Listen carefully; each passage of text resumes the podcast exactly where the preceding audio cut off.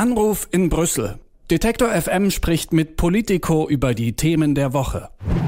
Damit der Klimawandel aufgehalten werden kann und wir das Ziel des Pariser Klimaabkommens, die Erderwärmung auf 1,5 Grad zu begrenzen, überhaupt irgendwie erreichen können, müssen wir die CO2-Emissionen drastisch senken. Dafür gibt es in der EU sogenannte Emissionsrechte, damit das kontrolliert werden kann, wie viel Emissionen ausgestoßen werden. Und davon will EU-Kommissionspräsidentin Ursula von der Leyen jetzt mehr verkaufen, um 20 Milliarden Euro einzunehmen. Was dahinter steckt, darüber spreche ich mit Jakob Hanke-Wähler von Politico Europe. Guten Morgen, Jakob. Guten Morgen, Anja. Erstmal ganz grundlegend, wie funktionieren diese Emissionsrechte genau? Wie funktionieren die? Es gibt eine bestimmte Menge von Industrien, darunter fallen vor allem ähm, Kraftwerke. Die müssen für jedes Kilo CO2, was sie ausstoßen möchten, ähm, Emissionsrechte vorzeigen. Sonst ähm, dürfen sie dieses CO2 nicht ausstoßen. Davon kriegen die einen bestimmten Anteil ähm, bisher gratis und äh, den Rest müssen sie sich einkaufen, teuer. Ähm, das heißt, die, die besonders grün sind, die weniger ausstoßen, als sie gratis bekommen, können diese Rechte verkaufen und verdienen damit Geld. Und die, die äh, sehr schmutzig sind und viel ausstoßen, müssen halt äh, mehr Rechte kaufen. Und die Idee ist, ähm, diese, die Gesamtmenge an diesen CO2-Rechten ist begrenzt und wird auch immer weniger. Und dadurch ist quasi sichergestellt, insgesamt in der EU wird auch immer weniger CO2 ausgestoßen. Das Ziel ist dann also auch, dass die EU grüner wird und eben CO2-Emissionen eingespart werden. Wie hat das bisher geklappt? Haben die Emissionsrechte da was gebracht?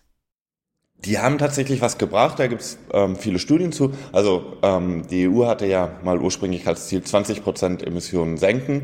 Das hat sie eingehalten, wobei natürlich auch die Wirtschaftskrise dann viel geholfen hat in dem Sinne.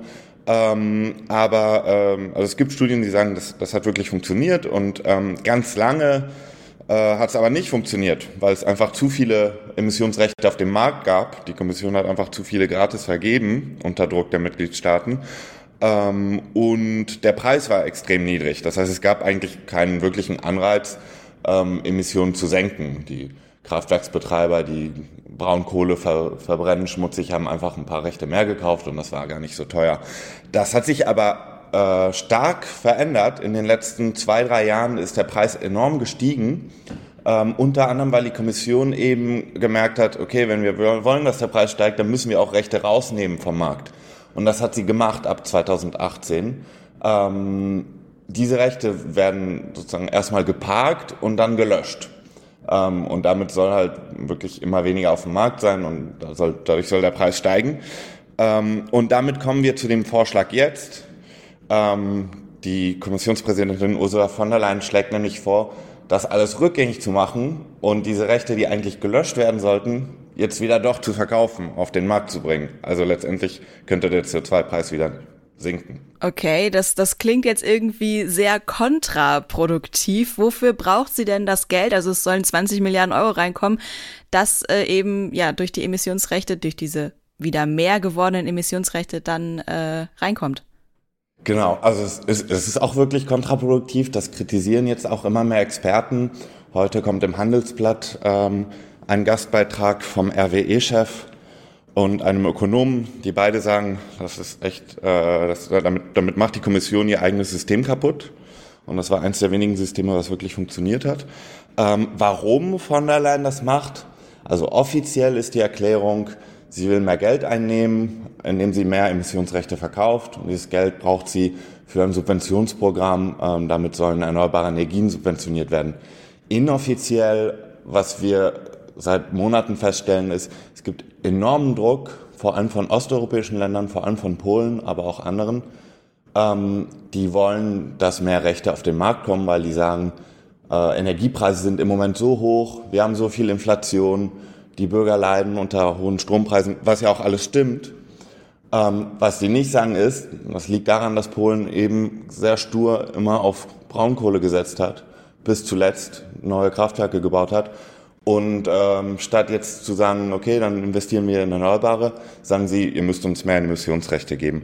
Und unter diesem Druck steht die Kommission, ähm, aber auch viele andere Länder, die eigentlich eher für äh, Erneuerbare sind und für äh, teure Emissionsrechte, sagen, jetzt, jetzt gerade kommt das ganz ungelegen, dass die Preise auf einmal so stark gestiegen sind, weil das natürlich auch einen Effekt hat auf Energiekosten und Stromkosten.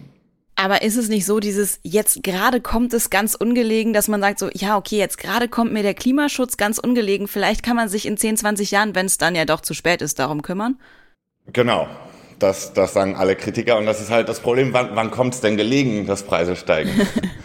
Eigentlich nie, ne? Kann man das ähm, Geld nicht irgendwie anders dann reinbekommen oder ist es äh, im Prinzip die einzige Möglichkeit, wo von der Leyen jetzt sagt, okay, dadurch können wir das Geld irgendwie reinkriegen, was wir brauchen? Ja, das ist eine super Frage. Und da ist das Problem wieder von der Konstruktion der EU, dass man für die meisten Fragen, gerade Steuerfragen und Schuldenfragen, eben Einstimmigkeit braucht im EU-Rat. Das heißt, alle Länder müssen zustimmen. Ähm, wenn die Kommission jetzt sozusagen neue Schulden aufnehmen wollte, ähm, über Eurobonds oder ein höheres Budget wollte, über die Beiträge der Mitgliedstaaten, dann bräuchte sie Einstimmigkeit. Ähm, beim Emissionshandel braucht sie keine Einstimmigkeit. Das ist, da, da reicht eine Mehrheit im Rat. Und deshalb hat die Kommission sich wahrscheinlich gedacht, hm, einfache Lösung, wir verkaufen einfach mehr Emissionsrechte, das kriegen wir auf jeden Fall durch. Aber da regt sich jetzt Widerstand und ich bin mal ganz gespannt. Diese Woche diskutieren äh, die Botschafter der EU-Staaten nochmal darüber und ähm, wir werden auf jeden Fall drauf schauen, welche Staaten sich dagegen aussprechen. Bisher zum Beispiel Deutschland den Vorschlag kritisiert, auch die Niederlande, äh, Dänemark und ein paar andere Länder. Und es wird jetzt ganz spannend zu schauen, ob auch andere Länder wie Frankreich oder Spanien, die eigentlich immer sagen, sie seien sehr grün, ob die jetzt auch diesen Vorschlag kritisieren. Ursula von der Leyen hat vorgeschlagen, mehr Emissionsrechte zu verkaufen, um Geld einzunehmen für andere Projekte. Welche Folgen das für Europa auf dem Weg zur Klimaneutralität hat und welche Reaktionen es auf den Vorschlag gibt, darüber habe ich mit Jakob Hanke-Wähler von Politico Europe gesprochen. Vielen Dank für das Gespräch. Vielen Dank, Anja. Bis bald. Anruf in Brüssel. Detektor FM spricht mit Politico über die Themen der Woche.